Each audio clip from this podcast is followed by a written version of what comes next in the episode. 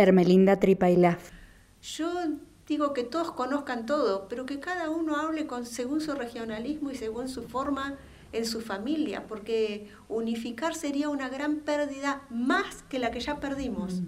Sería perder todas las variantes lingüísticas que nuestra, nuestra lengua madre eh, contiene, eh, que no son simplemente signos, no son algo a descifrar. En todo caso, el mensaje a descifrar está en la misma naturaleza. Mm. Entonces, eh, eso es como unificar el, idioma sería em, someternos a otra pérdida.